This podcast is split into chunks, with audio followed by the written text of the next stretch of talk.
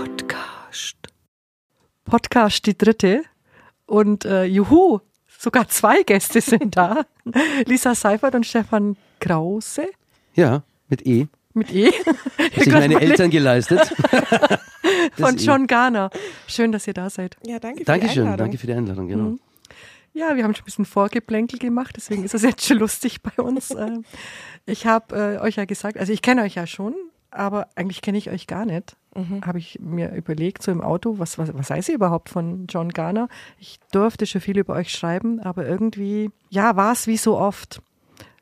2014, Stefan, hast du John Garner gegründet. 2016 kam die Lisa dazu. Mhm. Es gibt ja noch ein paar andere Leute, über die sprechen wir schon auch, äh, die da dazugehören. Und ich habe äh, mitbekommen, dass es euch gibt. Dann gab es irgendwann eine Fernsehsendung, wo Menschen gepostet haben, dass sie gucken und euch die Daumen drücken. Mhm. Und das war dann der Moment, wo ich gedacht habe, na jetzt brauche ich auch nicht mal einsteigen in diesen Hype, weil jetzt finden euch alle toll. Ich bin immer eher so dabei, wenn die Leute anfangen. Und äh, ja, aber dann sind wir doch zusammengekommen und ja, Jetzt sind wir hier. jetzt seid ihr hier. Genau, also es ist absolut richtig, wie du es äh, gesagt hast. Gute Eckdaten. Ja, ja, gute Fall. Eckdaten, Ja. genau. Mehr Äh, weiß ich nicht. Ich hätte selber Viel mehr wahrscheinlich gar nicht zusammengebracht. genau. Äh, 2014 ist es entstanden, aber ähm, quasi aus der Not heraus. Also ähm, äh, ähm, meine damalige Band äh, zerfiel quasi und ähm, ich bin dann solo auf die Bühne gegangen und habe dann aber schon mit dem Felix, äh, bei, mit dem ich einen wunderschönen Urlaub in Irland verbringen durfte, äh, so ein bisschen an irischen Songs gefeilt und da kam ja dann auch der, der Name zustande. Ähm, und dann ähm, war die Idee schon da, dass die nächste Band John Garner heißen soll.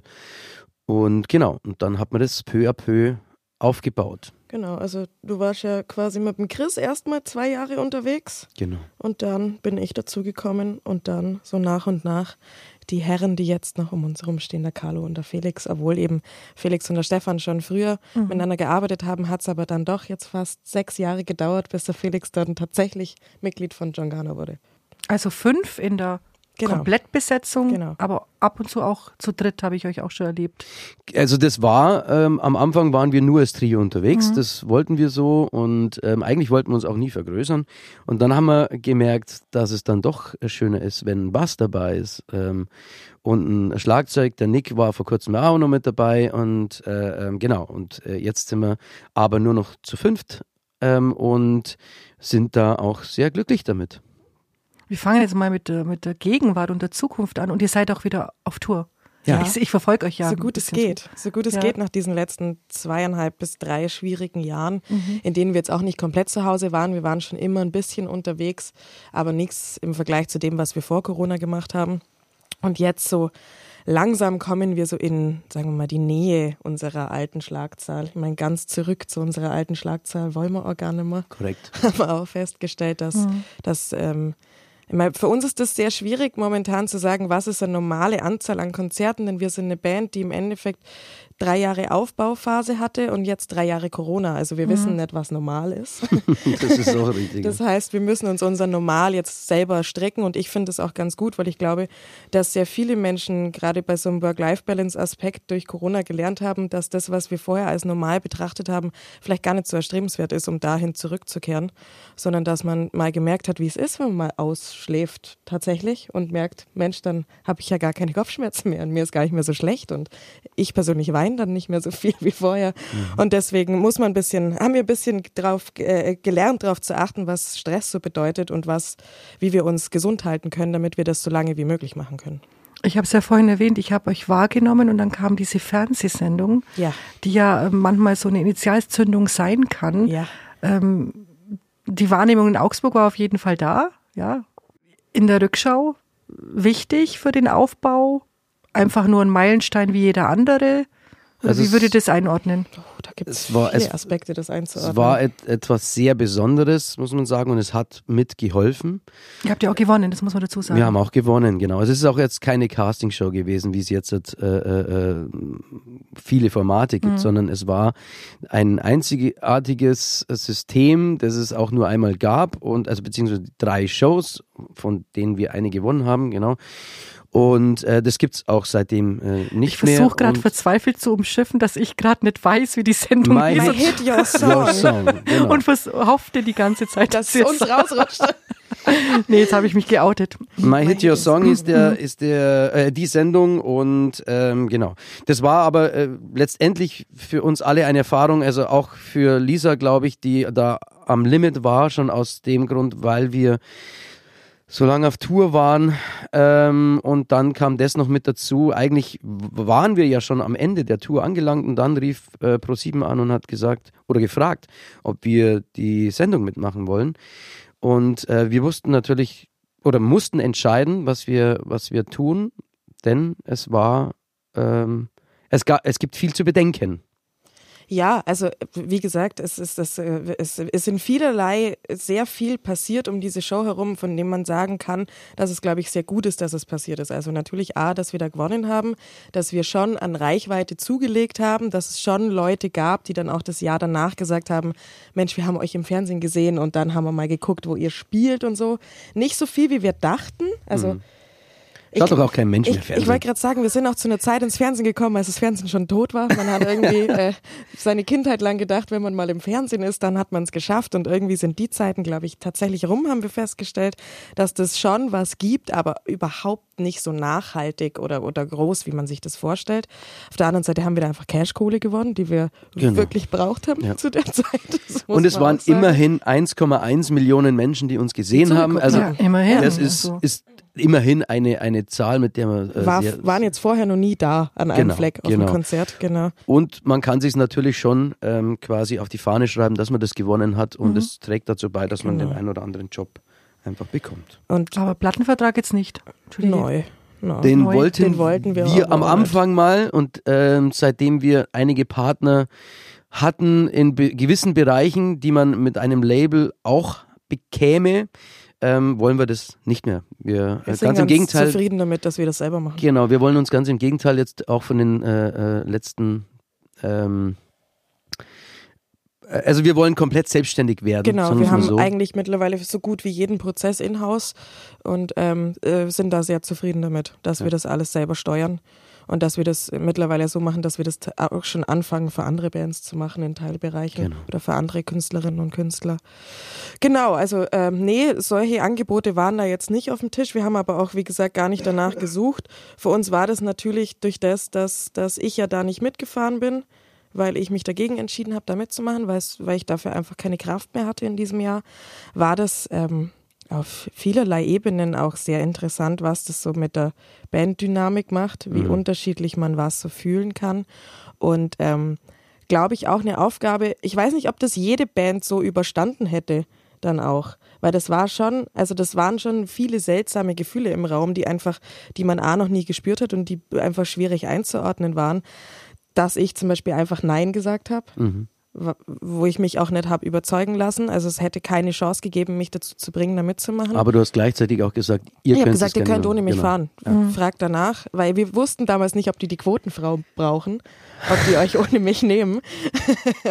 Deswegen haben wir gesagt, fragt nach und äh, dann hat es funktioniert und dann ist halt dann doch das nächstkomischste Gefühl, das man so fühlen kann, ist, dass die dann anrufen. Das weiß ich noch wie heute, da war ich in Königsbrunn äh, in einer Theaterprobe gesessen von meinem Freund und habe eine Mandarine geschält.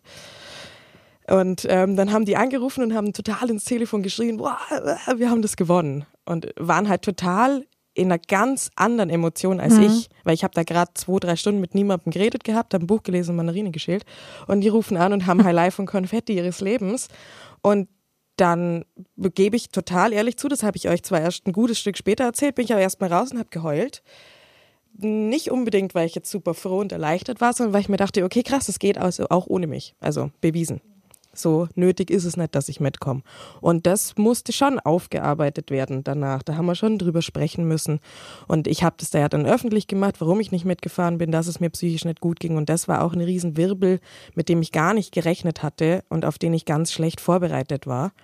Und da ist äh, viel passiert, wovon ich aber heute zehre. Also es ist nicht so, dass ich sage, ich würde das nicht mehr so machen, sondern ich bin auch bis heute sehr froh, diese Entscheidung für mich getroffen zu haben. Und das hat, fühlt sich, sage ich meinem Therapeuten immer, es fühlt sich sehr erwachsen an, dass ich das für mich entschieden habe, dass ich da daheim bleibe. Aber ich finde es ja eigentlich total, ich wollte es vermeiden, eigentlich dieses Wort spannend. Ich finde es total gut, Ja.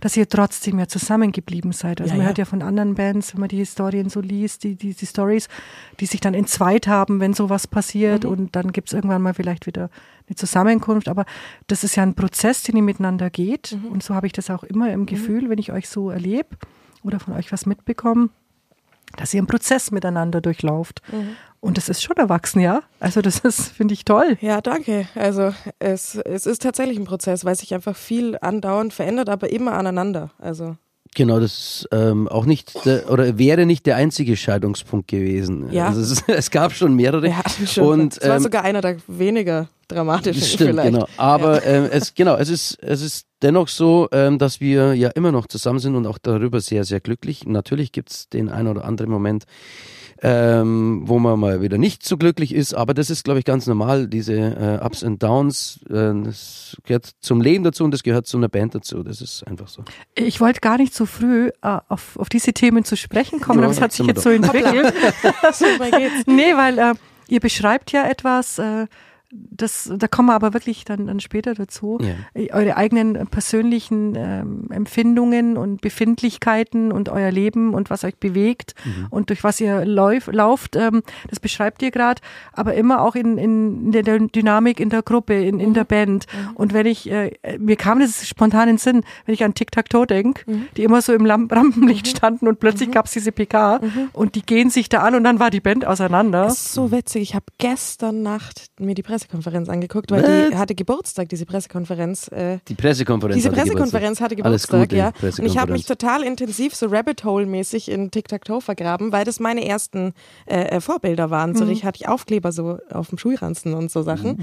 Und das ist eine total verkannte Band. Das ist eine total interessante, super mutige Band Anfang der 90er aus, aus, aus drei farbigen Frauen, die über Vergewaltigungen, über Missbrauch, über wessen Aufgabe ist eigentlich Verhütung, über Gewalt Frauen gegenüber, die super politische Themen, für die Lizzo und Rihanna heute Applaus bekommen, haben die vor 20 Jahren gemacht und werden dann reduziert auf diese Pressekonferenz, wo einfach die ein ähnliches Problem hatten wie wir, die waren so überarbeitet und so fertig und haben so wurden so in die Ecke gedrängt, nur noch zu arbeiten, dass es da irgendwann halt mal kracht und scheiße ist halt, wenn einer filmt. Ich meine, du weißt es selber bei uns ab und zu bei so einem Gespräch sind wir mal froh, dass wir noch keine Pressekonferenzen geben, weil es gab Zeiten, da hätten wir besser auch nicht angesprochen werden sollen auf manche Themen mit korrekt. einer laufenden Kamera. Ja. Und deswegen finde ich das super interessant, dass du das sagst. Also äh, überhaupt, ich glaube, man, man hat diese Pressekonferenz äh, aus, also vom Management aus bewusst gemacht, weil der, die wussten, dass es da Nope. qualmt ohne Ende nicht. Nope. Was, was bringt's denn? Seitdem haben die keinen Cent mehr verdient. Okay. Weil ja, da war gut. ja die Band erst zwei Jahre alt. Aber das bringt mich an den Punkt, äh, ihr geht so offen mit, mit allem um, mit den Themen, die wir vielleicht dann auch noch besprechen im Laufe des Gesprächs, äh, persönliche oder auch Bandthemen. Aber ich habe immer den Eindruck, wenn Menschen in der Öffentlichkeit sind, spielen sie ja auch eine Rolle. Ja, sie bedienen ja ein Klischee oder einen Wunsch der Fans Mhm. oder auch einen Wunsch von, ich sage es mal ganz böse, von uns, der Journalie. Ja, Ja. weil mir auch manchmal in was hineingeschrieben wird. Ihr kommt mir nicht so vor, wie wenn ihr da Bock drauf habt. Ihr seid ihr. Ähm, oder sagt ihr, nee, manchmal muss es schon auch sein, weil es dazugehört. Also ich glaube, äh, es, es gibt noch ein Privatleben äh, von jedem von uns einzeln, klaro.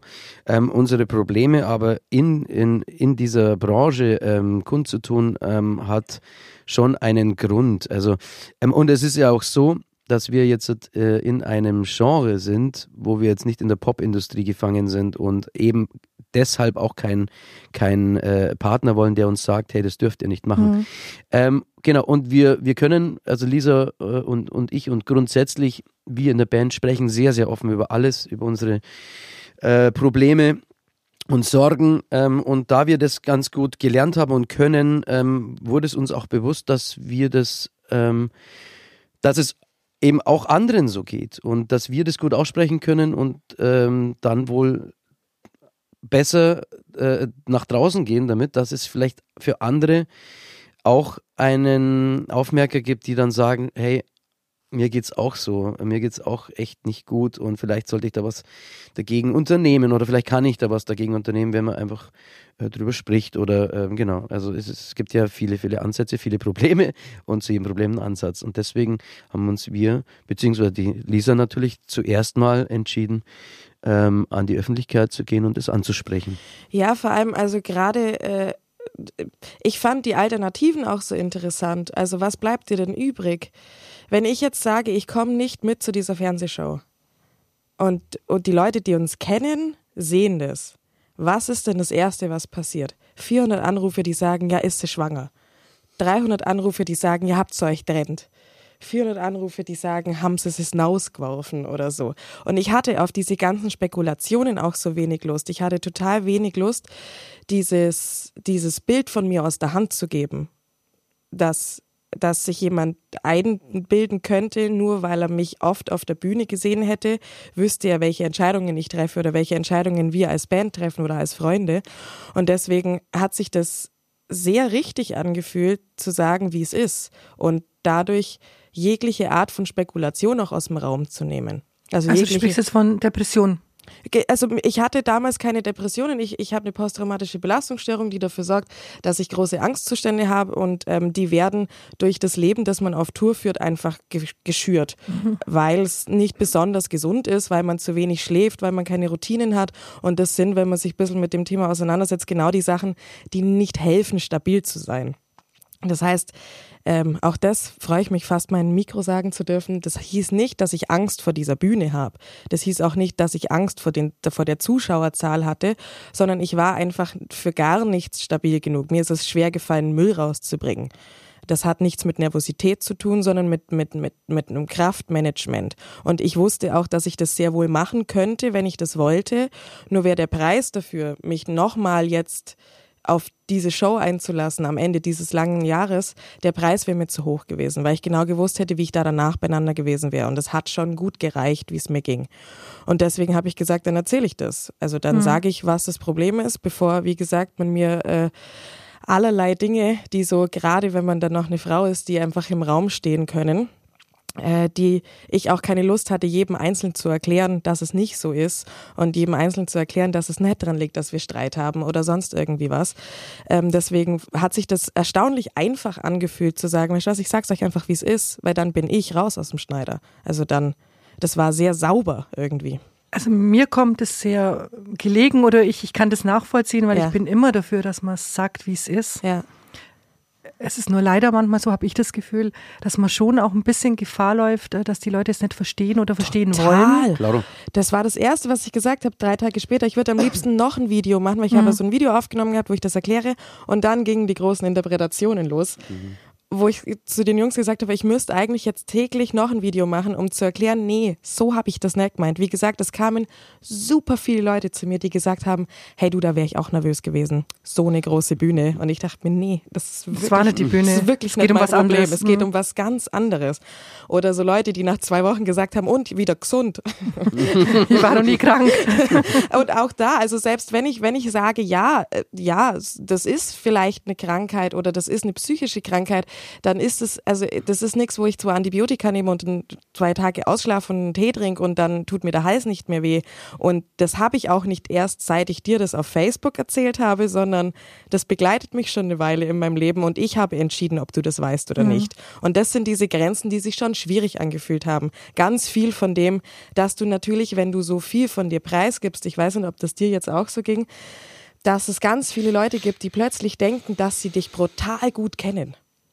Dabei hast du ihn, also mir war das immer ganz wichtig für mich zu sagen, ich habe ich hab entschieden, dass ich dir einen Teil erzähle. Mhm. Das habe ich entschieden. Das heißt lange nicht, dass du meine mein ganze Lebensrealität begriffen hast.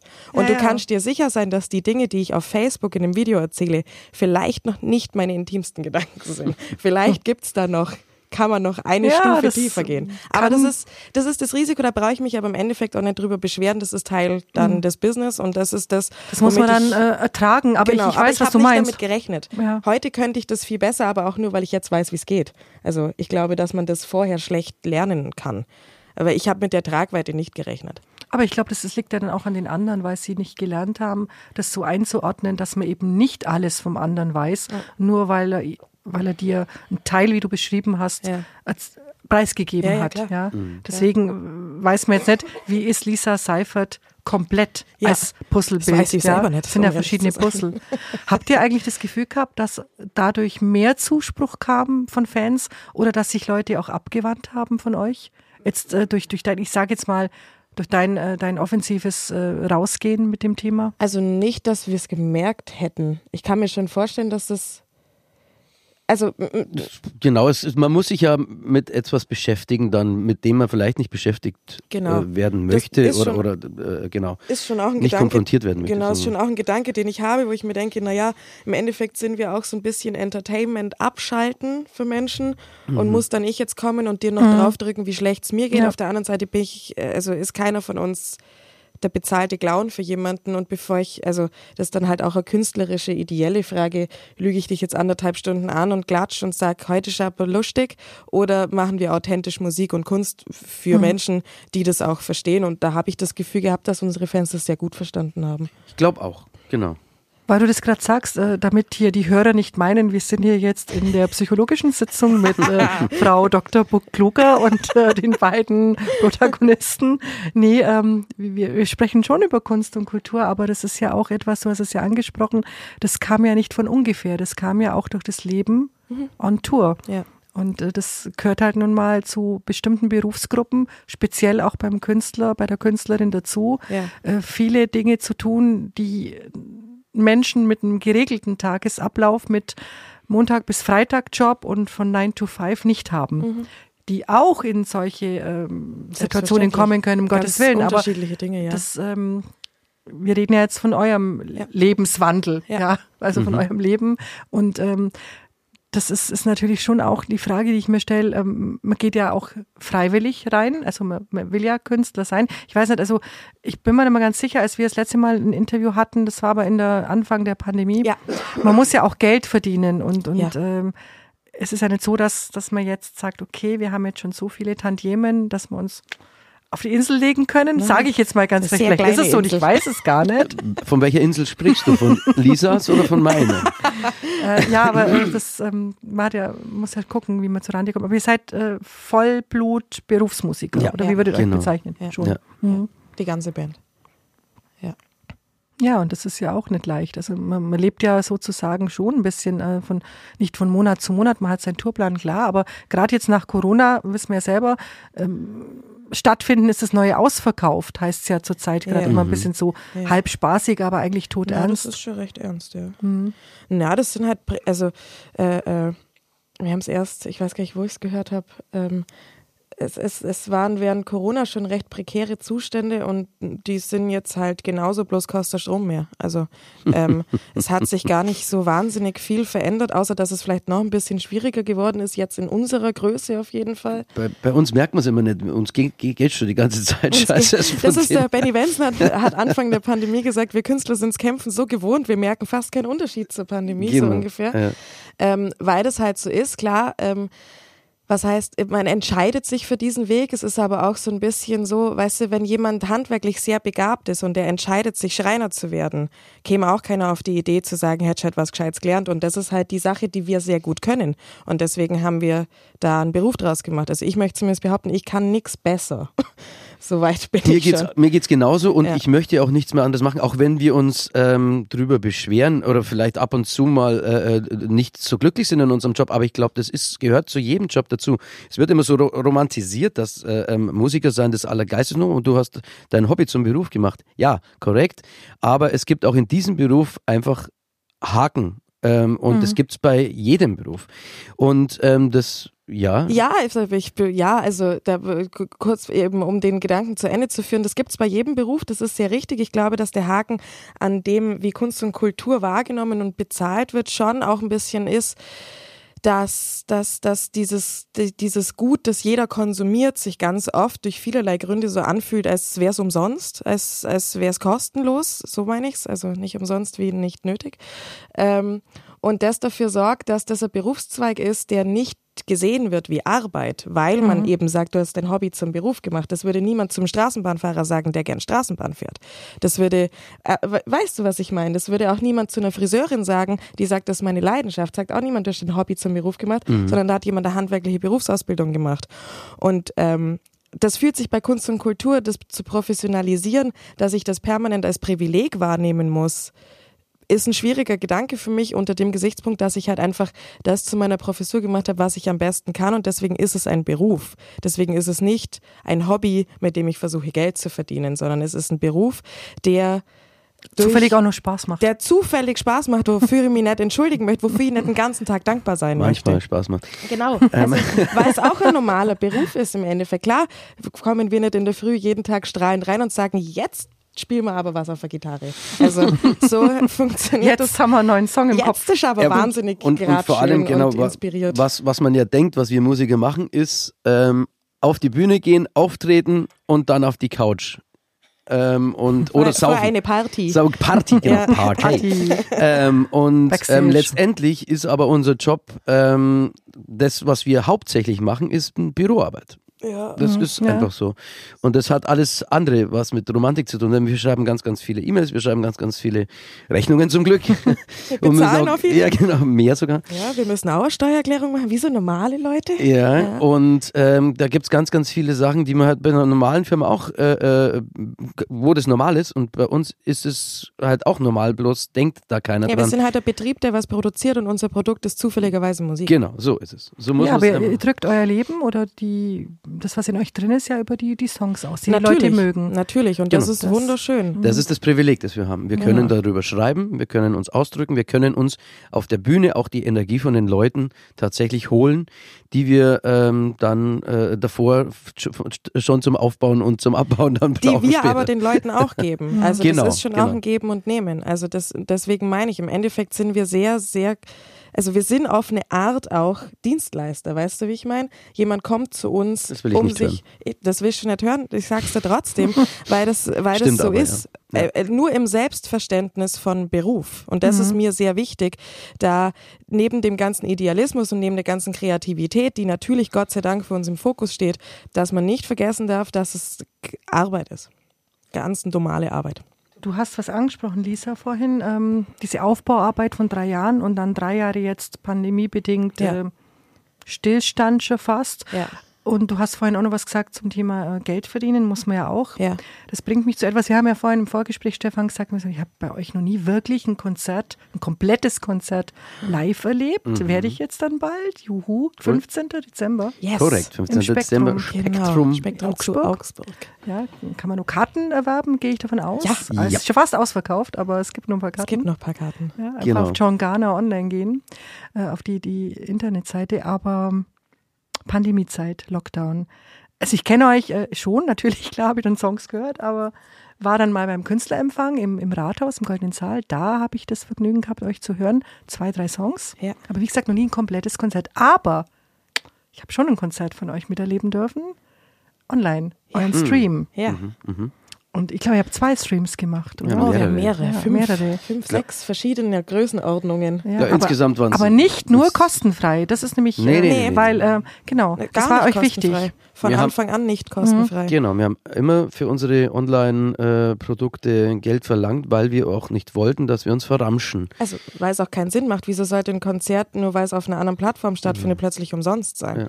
War das klar zwischen euch? Ja, weil es sofort. gab ja in der Zeit viele Künstler, ich meine, ich will jetzt nicht Künstler, die man auf der ganzen Welt kennt, äh, die haben das teilweise ja gemacht, Wohnzimmerkonzerte, da kann man sagen, ja, der kann das aus der Portokasse bezahlen, die ganze Technik. Aber es gab schon Leute, die natürlich auch, weil ihr ja auch gerade gesprochen habt von Energie holen. Gut, es ist ein bisschen schwierig, Energie zu holen, wenn man in einen Kasten rein äh, spielt und man weiß, es sitzen welche vor dem Bildschirm, aber man tritt halt auf, ja, Ja. das, das verstehe ich schon, dass man sagt, egal, ich muss auftreten, das mache ich jetzt. Das war klar, dass er das nicht wollt. Wenn, dann muss es wirklich auch Also- anmuten, ein Konzert sein, wo die Leute genau, Geld bezahlen. Genau, das haben wir von Anfang an entschieden. Da waren wir uns auch sehr einig. Ich möchte trotzdem niemanden verurteilen, der das anders gemacht hat, weil es äh, verschiedene Entscheidungen dafür gibt, weil Präsenz ein Thema ist. Ich weiß nicht, wie wir es entschieden hätten, wenn wir drei Jahre jünger gewesen wären. Wie, nee, wir müssen auch eines dazu sagen. Ähm, es gab ja ähm, die Möglichkeit, ähm, sich ähm, Förderungen zu holen, nicht Förderungen, äh, ähm, wie hießen die, doch irgendwie so, Förderungen zu holen, äh, die wir nicht bekamen. Ich weiß nicht mehr wieso. Ist auch egal. Wir mussten auf jeden Fall mit der Firma am Leben bleiben und deswegen mussten wir uns was überlegen, wie wir am Leben bleiben können. Und ähm, da war das Thema äh, Online-Konzert dann natürlich ein Thema und ähm, wir mussten dann natürlich dann Geld äh, äh, kassieren mhm. oder was, Ticketpreise verlangen. Aber ja, es ist ja auch kein anderer Aufwand gewesen als ein genau. normales Konzert. Also so es ist es. Es war sogar mehr Aufwand. Es war sogar deutlich, genau. bei einigen deutlich ja. mehr Aufwand. Und das ist wahrscheinlich äh, äh, was, was du als Journalistin auch verstehst. Ich verstehe auf diese Übersetzung nicht, warum eine Tageszeitung Geld kostet. Und aber Menschen denken, ich kann den Artikel umsonst im mhm. Internet lesen und sich beschweren, dass es da Abonnements gibt, die angeboten werden. Wo ich mir denke, der Journalismus ist ja nicht weniger wert, wenn er nicht ausgedruckt wird. Ja. Und das ist was, was äh, mit der Digitalisierung der Musik passiert ist, was uns Napster kaputt gemacht hat und Spotify Spotify ehrlich gesagt nicht besonders gut aufgefangen hat. Was auch so ist, wenn ich, wenn ich mir bewusst bin, dass ich für Musik Geld bezahlt habe und plötzlich bekomme ich sie in einer anderen Form. Das ist wie, als würden Eiswürfel weniger kosten als flüssiges Wasser. Das ist dieselbe Amount an Wasser. Das macht keinen Sinn. Und deswegen ähm, ist es keine große Diskussion da zu sagen, wenn ich ein Konzert dann jetzt online gebe und es gibt Zuschauer, zu großen Teilen die Zuschauer, die auch live gekommen werden, dann kostet das Eintritt weil das macht jetzt unsere Musik nicht weniger wertvoll, wenn sie über einen Lautsprecher kommt, der zu Hause steht, als wenn sie über einen Lautsprecher kommt, der an der Bühne steht. Mhm. Eure Musik, die ihr wie beschreiben würdet? Für Leute, die euch noch nicht kennen sollten, was ich nicht glaube, aber die zwei, drei, die ich noch nicht kennen, was Folk. macht ihr für eine Musik? Folk Rock. Folk Rock. Ich äh, konfrontiere euch jetzt mit einer anderen Art von Musik. Mhm. Da hören wir jetzt rein, mhm. habe ich beschlossen. Vor der Aufführung seines Oratoriums am 12. November 2022 treffen wir den Komponisten Andreas Begert am Augsburger Dom. Gerade erst ist die Generalprobe zu Ende. Das war sehr spannend, weil es erst die zweite Aufführung ist von dem Werk. Und ähm, ja, ich habe mir das auf eine gewisse Art vorgestellt, das Werk. Und Jetzt ist es ganz anders, weil einfach jeder Musiker natürlich das auch anders interpretiert. Jeder Dirigent macht es ein bisschen anders und jetzt war es wirklich sehr, sehr spannend jetzt gerade. Und jetzt später ist dann im Dom das Konzert. In dem Oratorium wird ausschließlich bayerisch gesungen und es kommen auch bayerische Melodien vor, die ich hinein komponiert habe quasi. Und das ist so der Witz des Ganzen. Also das Bayerische steht da in dem Oratorium für die Auferstehung von Jesu. Und ähm, das hat ganz gut gematcht, weil das Bayerische eigentlich überwiegend in Dur, also in einer fröhlichen Harmonik äh, geschrieben wird, die bayerische Volksmusik. Und ähm, das fand ich dann schlüssig, das da auf, das, auf diese Auferstehung zu münzen. Und äh, genau, ich glaube, das wäre so auf jeden Fall das Besondere daran, ein bayerisches Oratorium. Ich glaube, es gibt es nicht und ähm, es passt auch zu mir als Person. Äh, ich bin in Bayern aufgewachsen und habe da meine Wurzeln. Ich bin mit bayerischer Sprache aufgewachsen, mit bayerischen Instrumenten, mit Akkordeon, mit Zither, mit Hackbrett, mit Gitarre. Es wurde immer daheim bei uns bayerisch gesungen und auch bayerisch äh, musiziert, bayerisch gesprochen. Und das sind so meine Wurzeln. Und ich fand es irgendwie, jetzt gerade wo Corona begonnen hat, fand ich es wichtig, sich mal auf die Wurzeln und auf, das, auf die Tradition zu besinnen. Entstanden ist das Werk während der Pandemie. Begert nutzt die Zeit und bringt seine vielen Ideen zu Papier. 2022 schließlich wird das Bayerische Oratorium von den Münchner Symphonikern und dem Heinrich Schütz Ensemble Formbach im Münchner Herkulessaal uraufgeführt. Dennoch tut sich Begert mit seiner Rolle als Komponist schwer. Ja, also auf dem Papier bin ich definitiv kein Komponist, weil ich habe nämlich nicht studiert. Also ich habe nicht Komposition studiert, was die meisten sonst machen, aber ich habe es nicht gemacht, weil ich es nicht konnte. Ich habe mich zwar beworben an der Musikhochschule, etliche Male sogar. So insgesamt waren es sechs Mal habe ich mich beworben, bin aber tatsächlich sechs Mal abgewiesen worden. Und von dem her konnte ich dann äh, nicht Komposition studieren und ähm, habe dann äh, aushilfsweise angefangen, Lehramt zu studieren und habe dann äh, das erste Staatsexamen gemacht, ähm, habe dann aber, mir war eigentlich schon immer klar, dass ich kein Lehrer werde, aber ich habe es einfach gemacht, weil ich habe irgendwie nicht gewusst, was ich sonst machen soll. Ich wollte halt eigentlich Komposition machen, aber es hat halt nicht funktioniert. Und als ich dann aber fertig war mit, mit dem Lehramtsstudium, da war auch wieder so ein Wendepunkt. Da habe ich gesagt, nee, nee, Schule auf keinen Fall, das tut keinem gut, mir nicht und die Schüler nicht. Ähm, ich versuche jetzt mal mein eigenes Ding zu machen. Und dann habe ich angefangen zu komponieren aufs Blaue drauf. Und äh, natürlich, am Anfang war es ein krummer Weg. Also es, es war durchaus schwer. Äh, und jetzt ist es, sage ich mal, immer noch schwer. Aber ähm, irgendwie habe ich mir dann meinen Weg gebahnt und mir immer so ein bisschen mehr ein Stück mehr Freiheit auch erkämpft. So am Anfang habe ich mich, glaube ich, noch ziemlich angepasst, so was gut ankam auch oder was, äh, sage ich mal, wo ich halt auch Geld dafür gekriegt habe teilweise. Man muss halt auch irgendwo leben. Ähm, und mit der Zeit habe ich jetzt so ein bisschen, bisschen Stück mehr Freiheit erkämpfen können. Und äh, da bin ich eigentlich ganz froh drum. Also als Komponist kann ich jetzt schon freier agieren auf jeden Fall. Aber es war auf jeden Fall ein krummer Weg. Also gerade ohne Studium auch tatsächlich sehr schwer in der Branche, weil man ja auch keine Garantie dann hat, quasi, dass man es kann. Also man muss die Leute halt erstmal überzeugen, wenn du es natürlich mit Abschluss hast an der Hochschule, dann sagt jeder, ja klar, der hat das studiert, das wird schon passen. So, das war halt bei mir nicht der Fall und äh, von dem her war, war da am Anfang schon ein Kampf auch. Bei mir ist es oft so, dass es so krasse Wellen gibt. Mal, mal gibt es eine Phase, da ist man ganz weit oben und meint, das ist alles perfekt, alles super, läuft gut. Und dann kann es sein, dass man mal ein Jahr lang in irgendeinem Loch sitzt und also gedanklich und einfach, einfach gerade nicht rauskommt. Und dann, äh, das ist mir schon oft so gegangen, gerade wenn zum Beispiel gerade ein Konzert war danach oder so, dann da sitzt du den ganzen Tag und musst dich echt zusammenreißen, dass du wieder auf Beine kommst irgendwie. Also so gedanklich, ne? also nicht körperlich, na, aber gedanklich. Also äh, da, da muss man, also ich versuche dann halt auch über über den Weg zu mir selbst wieder dann quasi Energie zu schöpfen. Also dann in mich gehen und versuchen, Ruhe zu nehmen und irgendwie seinen Körper das zu geben, was er gerade braucht. Neue Gedankengänge und, und vielleicht auch wieder quasi neues Wagen wieder auch. Also auch wenn man in so einem Loch ist, dann trotzdem sagen, okay, okay, jetzt gerade habe ich ein Loch, aber na gut, ich, ich probiere jetzt trotzdem wieder was aus und vielleicht komme ich dadurch wieder an Energie oder auch wieder raus. So.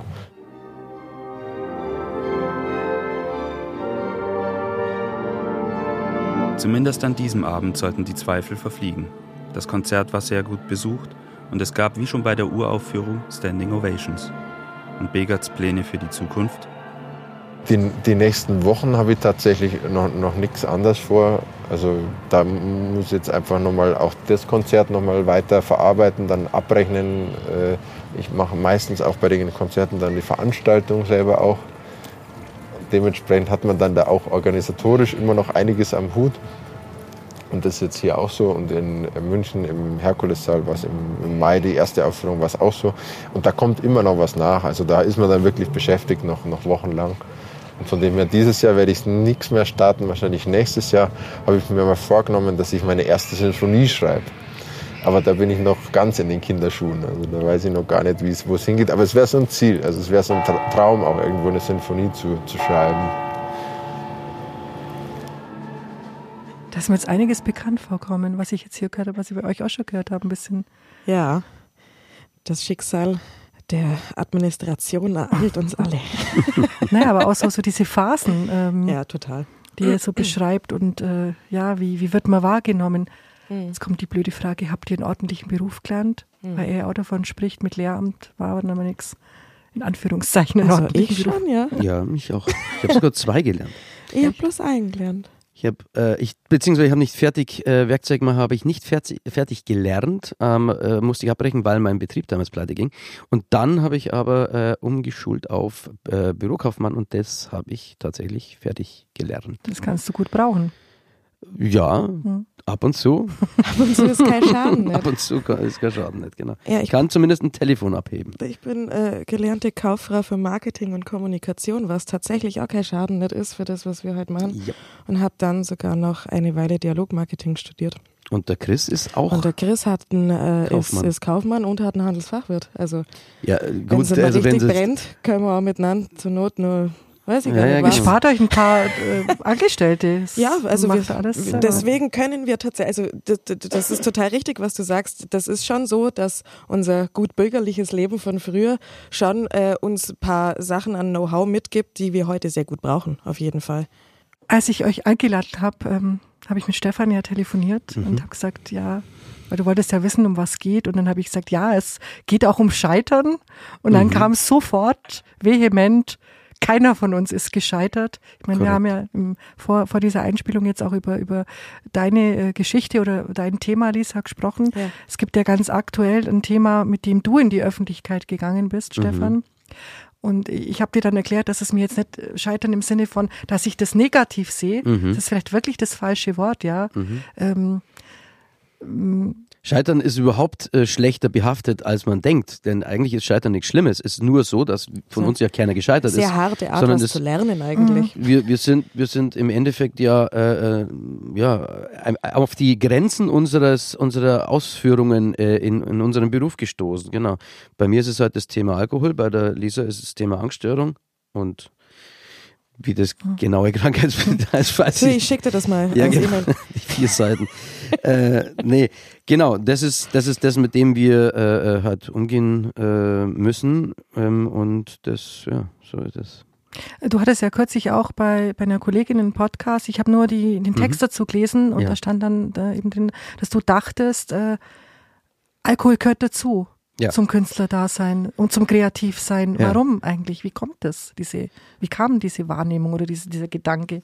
Äh, Rock'n'Roll, Sex, Drugs und Rock'n'Roll, da ist ja schon eigentlich alles mhm. gesagt. Mhm. Ähm, und das kommt natürlich aus einer Zeit, wo das Ganze auch noch viel romantischer war, als man aber auch mit 27 gestorben ist an dem Ganzen. Ich kann sagen, so romantisch war das noch nie. Äh, ja, aber das ist ja Singt trotzdem für, für, für, die Menschen äh, ähm, gut, ja, die über Jimi Hendrix reden, reden mhm. immer nur positiv über Jimi Hendrix, aber dass der Mensch ein massives äh, Alkohol- und Drogenproblem hatte, so wie die meisten aus der Zeit übrigens, auch jetzt ist es noch so, dass wenn ich Kollegen treffe, oder wir waren ja vor kurzem noch bei äh, ähm, ist egal, ich will gar nicht zu, zu, zu weit ausholen, aber man trifft sich da mit Kollegen mhm. und man säuft sich da so dermaßen die Hucke weg, wenn man sich da trifft. Ähm, und es ist ganz normal. Und es ist auch ganz normal, wenn man zum, zum Veranstalter geht, wenn man zum Konzert geht, äh, dass man ein Bier angeboten äh, bekommt. Ähm, es ist auch ganz normal, dass man danach äh, noch verpflichtet wird, den ein oder anderen Schluck zu trinken. Ähm, genau, das sind alles Normalitäten ähm, in Anführungsstrichen, die in unserer Branche einfach so passieren. Und wenn du auf Tour gehst, ich habe letztens mit einem Kollegen gesprochen, der war 20 Tage durchgehend auf Tour und hat am ersten Tag schon eben, ist er in die, in die Falle getreten und hat sich äh, äh, da einen angesoffen, weil er es so cool fand, ähm, in, der, in der ersten Location. Und was ist, was passiert am nächsten Tag? Am nächsten Tag bist du verkatert und musst aber sofort wieder auf die Bühne. Und das machst du nicht mit einem Kater, sondern du machst was, du trinkst einmal weiter mhm. und ähm, das, das geht dann 20 Tage lang so. Und du trinkst am Stück 20 Tage nur weiter, weil du nicht anders mehr auf die Bühne kannst. Das ist so. Glaubst du wirklich, dass es nur ein branchenspezifisches Problem ist? Weil nein, wenn ich mir überlege, jetzt mal ganz ehrlich, wenn ich zum Fußball gehe zum Beispiel, ja, äh, dann denke ich mir, eigentlich so so ein Bierchen jetzt da Na, weißt in, du, im Pappbecher, das ist doch viel lustiger. Oder auf dem Christkindlesmarkt, ja. Es ist Zeit. das Problem, natürlich ist das kein Branchenproblem, also es ist auf jeden Fall ein Gesellschaftsproblem. Es ist äh, das größte Abhängigkeitsproblem, das es in Deutschland gibt, das ist der Alkohol, Punkt. Das ist, äh, fordert auch die meisten Drogentoten, wenn man so sieht. Äh, ist der Heroin weit davon entfernt, so viele Opfer mit sich zu bringen, wie es der Alkohol tut. Ähm, das Problem ist nur, dass unser Umfeld das wahnsinnig begünstigt. Das ist das Problem. Mhm. Weil du dort bist, wo konsumiert wird, weil du dort bist, wo Leute in Extremsituationen sind und durch das hast du eine gute Chance, dass wenn du eine Disposition dazu hast, wenn du aus einem anderen Problem dazu kommst, dass du da in einem Umfeld bist, das dich sicher nicht davon abhält dich da reinfallen zu lassen. Und das ist das, was es zusätzlich so gefährlich macht. Also ich kann es nachvollziehen. Ich war zwei Monate Strandkorb Open Air ja. ähm, vor einem Jahr jetzt, ja, im Sommer ja. moderieren und da war ja ein Kühlschrank. Ja, klar. Und der war voll mit Bier. Ja, klar. Mhm. Und äh, was ich mir aber versucht habe, da auch zu sagen, für mich war dieses Bierchen am Schluss die Belohnung. Also ich habe, bevor ich auf die Bühne bin, nur Wasser getrunken, weil ich ja meinen Job zu erledigen hatte. Ja. Und dann war aber trotzdem das plötzlich irgendwie so eine Tradition und das hat sich so eingeschleift, jeden Abend der Gang zum Kühlschrank. Mhm die Pulle raus und da siehst du, wie schnell Belohnung. das geht. Ja, ja. Genau, da siehst du, wie schnell das geht. Und die Frage ist, wie oft musst du dich belohnen? Genau. Wie lange reicht ein Bier? Und wann ist die Belohnung ganz normal? Und ähm, wann darfst du dich auch schon mittags belohnen? Und also so fängt das Ganze ja an. Und das ist ähm, bei Festivals übrigens äh, äh, noch viel schlimmer, wenn du ähm, da ein Volunteer oder keine Ahnung, wenn du, wenn du einfach beim Festival mitarbeitest und es fängt einer an zu, zu saufen oder nur ein Bier rauszuholen, dann ist es super witzig. Und ähm, plötzlich trinken alle. Und dann plötzlich hast du am Nachmittag schon einen Rausch und äh, am, am, am Abend kannst du dich gar nicht mehr richtig davon erholen. Und das äh, am besten dann drei Tage lang am Stück.